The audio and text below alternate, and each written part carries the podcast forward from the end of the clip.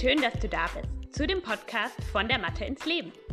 Einem Podcast von einer Physiotherapeutin und Yogalehrerin, die mit einem liebenden und einem kritischen Auge das Yoga von heute betrachtet. Viel Spaß!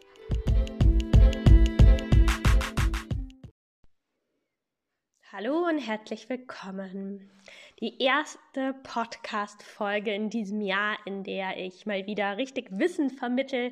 Ich ganz alleine, ohne Interview. Und ähm, ich habe wirklich so viele Themen auf der Liste für den Podcast gerade. Ähm, aber dieses Thema, was ich heute besprechen möchte, das, ähm, ja, das hat mich irgendwie am meisten beschäftigt in der letzten Zeit. Und ähm, deswegen werde ich jetzt auch trotz meiner etwas angekratzten Stimme diesen Podcast aufnehmen. Vielleicht muss ich auch zwischendurch mal einen Schluck trinken, ähm, weil ich einfach richtig Lust habe, darüber zu sprechen. Ähm, und zwar habe ich das ganze Thema, also ich lese, ich habe echt wieder so ein paar Bücher mir geholt und in alle so reingelesen schon mal. Das ist echt so eine kleine Krankheit von mir. Ich liebe es einfach, Bücher zu besitzen und zu, zu kaufen, die mich interessieren. Ähm, ich habe aber einfach irgendwie gar nicht so viel Zeit, ähm, die komplett zu lesen. Und das sind halt auch größtenteils einfach Sachbücher. Das heißt, das ist jetzt auch nicht so ein Buch, was man von Anfang bis Ende durchlesen muss. Ähm, aber ähm, genau, ich habe wieder so, also echt versucht, viel zu lesen und mich einfach so, so ein bisschen äh, weiterzubilden wieder. Und ich durfte ganz viel lernen ähm, in die, im ganzen Themenfeld Yoga, Bewegung, ähm, der menschliche Körper. Und ein Buch, was ich hier ähm, einmal empfehlen möchte, ist das ähm, Buch The Complete Guide to Yin Yoga, mm, Philosophy and Practice von Bernie Clark.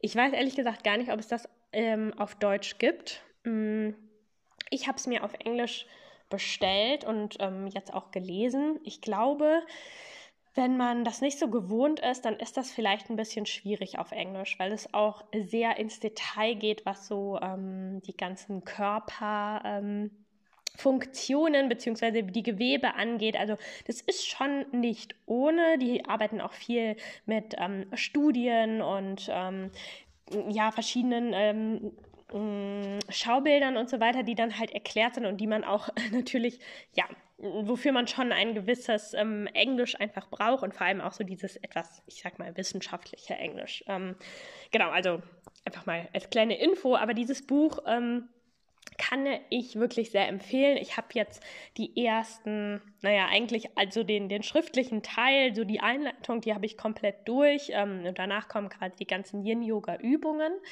Ähm, und es ist einfach so wissenschaftlich fundiert und es hat wirklich, also es guckt von ganz verschiedenen Seiten zu, auf das Thema Yin-Yoga und ähm, ich finde es einfach mega gut und ich habe jetzt mal so ein kleines Fra Fragment daraus geholt, was mich einfach total ähm, was ich ja also eigentlich wusste, aber einfach auch nie mit dem Thema Yoga in Verbindung gebracht habe. Und zwar ist das das Thema Antifragilität. Und jetzt denkt man erstmal, was ist das? ähm, hätte, also hätte mir jemand einfach nur das Wort genannt, hätte ich das auch nicht gewusst, was das heißt. Ähm, es bedeutet im Endeffekt, dass wir ähm, im Vergleich vor allem auch zu einer Maschine, die benutzen wir ja und umso mehr man die benutzt, wird die halt abgebraucht, die wird verbraucht und ähm, dadurch hat man ähm, im Endeffekt naja, ne, wird die immer älter und umso mehr man einen, einen PC zum Beispiel braucht, umso schneller geht der irgendwann kaputt.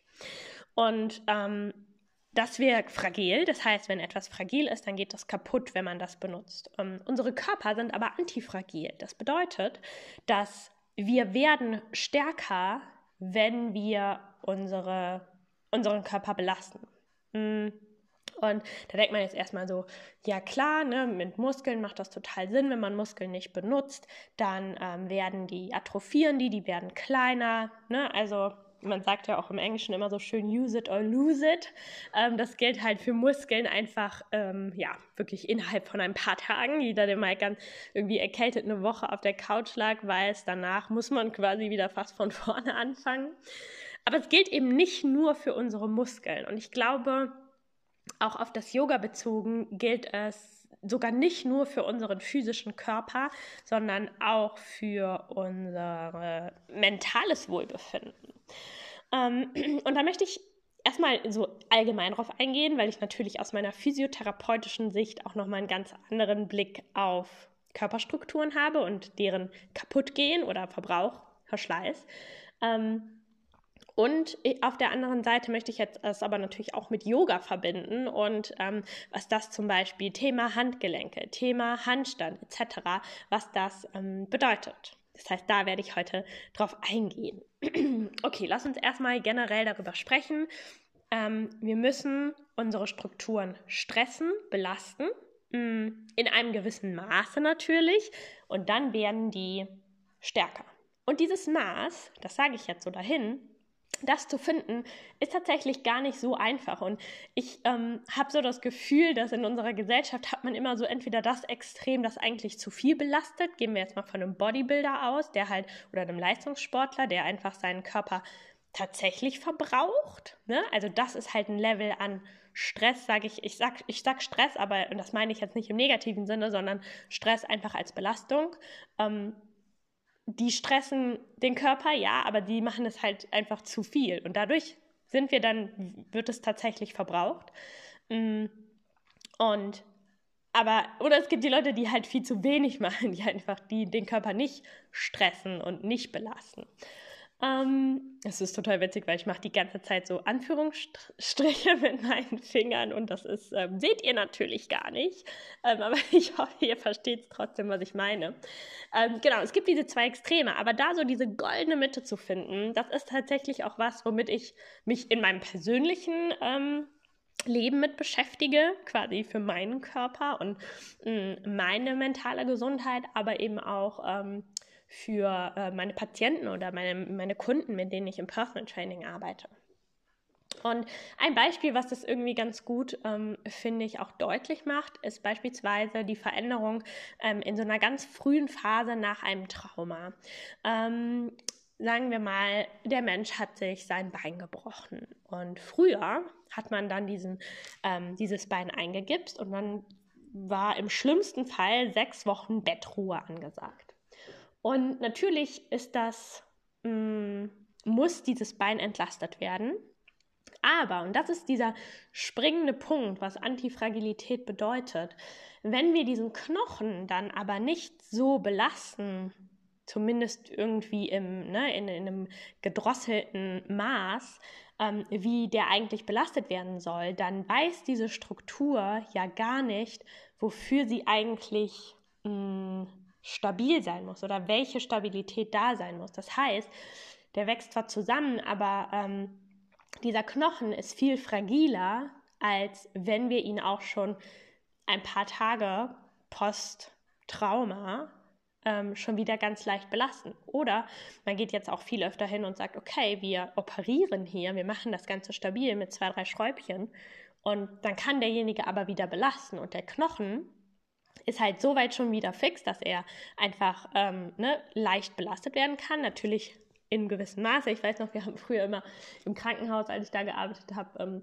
war immer so, ähm, als, als könntest du so eine Knäckebrotscheibe noch unter deinem Fuß haben. Das war immer so die erste Phase.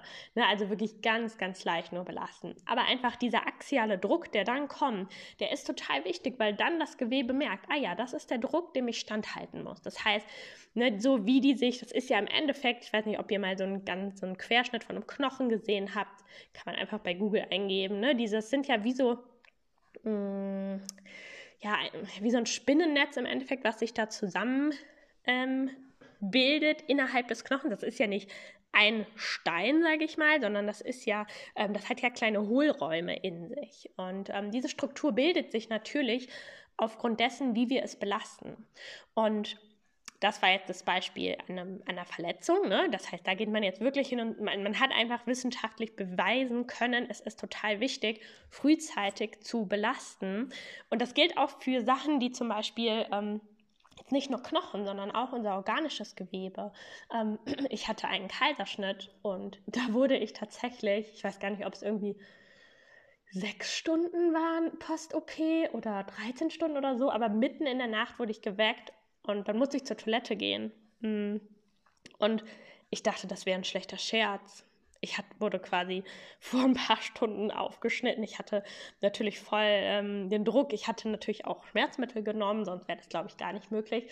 Aber das ist halt auch was, wo die sagen, es ist super wichtig für die Regeneration, dass da Schwung wieder reinkommt ne? und dass man wieder belastet. Und ähm, das war dann auch tatsächlich so, dass das ähm, recht, also dazu geführt hat, dass sich dass ich das sehr schnell zurückgebildet hat, alles. Ich war zum Beispiel zehn, Entschuldigung, ich muss mal kurz einen Schluck trinken. Hm. So, ich war zehn Tage nach dem Kaiserschnitt, war ich schon wieder auf meiner Yogamatte. Aber das ist ein anderes Thema. Da wollte ich tatsächlich auch mal eine Folge zu machen. Zum Thema, ähm, wie komme ich wieder ins Yoga rein nach der Schwangerschaft. Aber gut, mm, das ist jetzt heute nicht das Thema. Genau, also einfach mal verschiedene Beispiele, was Antifragilität bedeutet. Es ist super wichtig, dass wir unseren Körper belasten, weil sonst verliert der seine Stabilität und seine Funktionsfähigkeit. Und ähm, mm, besonders auch die Strukturen, die mm, also jetzt die nicht Muskeln sind zum Beispiel. Bei Muskeln ist uns das, glaube ich, allen sehr deutlich. Wenn ich die nicht trainiere, dann bauen die sich ab. Aber eben auch Knochen und jegliches anderes Bindegewebe. Und das wird quasi im Yin-Yoga ja auch bearbeitet. Das heißt, da wollen wir ja nicht mit der Muskulatur üben, sondern wir wollen tatsächlich ein bisschen tiefer gehen. Wir wollen hin zu den Band Bandstrukturen, zu den Sehnen. Wir wollen äh, in die Gelenke, in den Gelenken arbeiten. Und das ist echt auch was, was man so im Verlauf des Alters auch sieht, beziehungsweise wenn eben Leute nicht dranbleiben, ihre Gelenke immer wieder auch endgradig zu bewegen, dass das einfach sehr, sehr abnimmt, die Beweglichkeit im Gelenk. Das heißt, die Funktion, die das Gelenk hat, nämlich zu bewegen, die wird immer weniger. Und das hat natürlich ähm, Einfluss auf ganz, ganz viele Sachen. Das heißt, das Gelenk wird ganz anders belastet. Man hat Ausweichbewegungen, die durchgeführt werden. Und ähm, Yoga ist natürlich eine super Möglichkeit, um diese Beweglichkeit zu finden. Aber, und das ist etwas, was, glaube ich, nicht so deutlich ist oder was auch mir nicht so deutlich war, dass zum Beispiel in einer Vinyasa-Klasse mm, wir nicht endgradig in alle Bewegungsrichtungen gehen. Und selbst wenn, dann ist das ähm, unser, das, was wir muskulär erreichen können. Das heißt, es gibt ja immer einen Unterschied zwischen aktiver und passiver Beweglichkeit. Und aktive Beweglichkeit ist das, was ich quasi mh, mm, mit meiner Muskulatur an Bewegung in das Gelenk reinbringen kann. Und passiv ist aber das, was quasi einfach durch die Schwerkraft zum Beispiel gemacht wird. Oder ähm, man macht ja auch ähm, eben ähm, es gibt ja auch zum Beispiel so Koma-Mobilisationen. Das heißt, da werden, ich weiß gar nicht, ob die so heißen, aber ich war da einmal dabei, da wurde eine Schulter mobilisiert. Ähm, der Mann konnte die Schulter echt nur so, also nicht mal auf Schulterhöhe anheben, den Arm. Es war sehr, sehr eingeschränkt, hatte eine Frozen Shoulder und dann wurde der quasi in eine Vollnarkose gebracht und dann wurde einfach diese Schulter mobilisiert. Und das ist ja quasi komplett passive Beweglichkeit. Und da können die Leute dann kann man viel, viel größere Bewegungen natürlich machen. Mm, auch da von Mensch zu Mensch unterschiedlich, aber da geht natürlich viel mehr. Wir wollen im Yin-Yoga keine Vollnarkose bekommen, ähm, aber wir wollen uns halt in einen Zustand bringen, dass die Muskulatur wirklich schlaff ist mm, und wir so tief gehen in die Strukturen, dass dort mal endgradige Bewegung stattfinden kann und ähm, dass man auch dem Gewebe Zeit lässt, loszulassen. Denn wir alle haben irgendwo Einschränkungen der Beweglichkeit. Mm, schon alleine durch unseren Alltag. Ne? Wir bewegen uns ja sehr unterschiedlich. Ich habe zum Beispiel viel weniger Beweglichkeit in meiner rechten Schulter als in der linken, einfach weil ich mit rechts viel mehr mache und meine Muskulatur um diese Schulter viel stärker ist und ähm, viel fester. Das heißt, da brauche ich viel mehr Zeit, um dort eine ganz ähm, endgradige große Bewegung hinzubekommen. Und das ist auch völlig in Ordnung. Ähm, aber im Hinblick auf die Antifragilität ist es wichtig, dass wir unsere Gelenke, unsere Bänder, unsere Sehnen ähm, fordern. Und zwar nicht nur mit fließenden muskulären Bewegungen, sondern eben auch durch Yin-Yoga. Durch gehaltene Positionen, die endgradige Bewegungen zulassen und die dazu führen, dass das Bindegewebe tatsächlich nachgeben kann und der Körper nochmal ganz neue Sachen lernt. Okay, das zum Thema Yin-Yoga und Antifragilität. Aber was ich da auch direkt mir in den Kopf schießt, ist alles zum Thema, ich stehe auf meinen Händen. Denn das ist tatsächlich was, was wir ja eigentlich nicht so häufig machen. Ich habe auch eine ganze Folge mal dazu gemacht, was das für Auswirkungen hat für den Schultergürtel etc. Mm. Das äh, hör da gerne mal rein, wenn dich das mehr interessiert. Aber auch zum Thema Antifragilität ist das sehr, sehr wichtig, denn gehen wir mal davon aus, jemand ist 35 und fängt mit Yoga an. Und vorher hat sie nichts äh, Vergleichbares gemacht. Ähm, das heißt, sie war nicht wirklich auf ihren Händen unterwegs. Sie hat nicht viel auf den Händen gestanden. Ähm, die Belastung der Arme, ähm, der Gelenke in, in, in der oberen Extremität war einfach nicht wirklich gegeben oder die war sehr gering. Und dann fängt sie auf einmal mit Yoga an. Das macht ihr total viel Spaß und sie hat richtig Lust, da gut drin zu werden und will lernen, Handstand zu machen. Und dann fängt diese Person an, täglich einen Handstand zu üben. Und dann geht man quasi von so 20% Belastung vielleicht, die man in einem normalen Alltag als erwachsener Mensch hat, hin zu 100% Belastung, wo man auf den Armen das gesamte Körpergewicht tragen möchte. Und das funktioniert nicht. Beziehungsweise, das ist einfach nicht gut für unsere Strukturen, denn ähm, diese Struktur wurde nie so genutzt. Hm, das heißt, sie ist einfach weniger stabil als jetzt auch zum Beispiel unsere Beine. Die Beine sind das gewohnt, diese Belastung des Körpergewichtes zu tragen. Das heißt, die Struktur in einem Oberschenkelknochen ist eine andere als in einem Oberarmknochen. Ähm, und dann auf einmal wollen wir aber im Yoga Sachen machen, die wir sonst nie tun. Und dann sollen diese Knochen sich innerhalb von ein paar Wochen so umstrukturieren, dass das funktioniert. Und das mm, ist einfach etwas, wo wir, finde ich, als Yogalehrer vor allem sehr darauf achten müssen, dass wir da langsam ranführen. Und das das kann auch wieder kommen. Ne? Das heißt gar nicht, und das kann auch, wenn jemand 60 ist und das noch üben möchte, geht das auch. Aber man muss eben dosiert damit beginnen. Und das ist auch was, was ich in meiner Gesund-Yoga-Üben-Fortbildung sage. Es ist so wichtig, das Ganze progressiv zu machen und auch den Leuten zu erklären.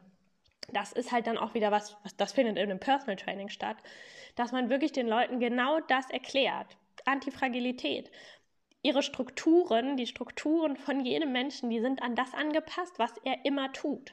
Und wenn man das nie tut, ich, ich denke auch dann jetzt gerade so ans Skifahren zum Beispiel, das ist ja, die Leute verletzen sich so, so viel, einfach weil sie eine Woche im Jahr Skifahren und die wenigsten machen ein ordentliches ähm, Training davor.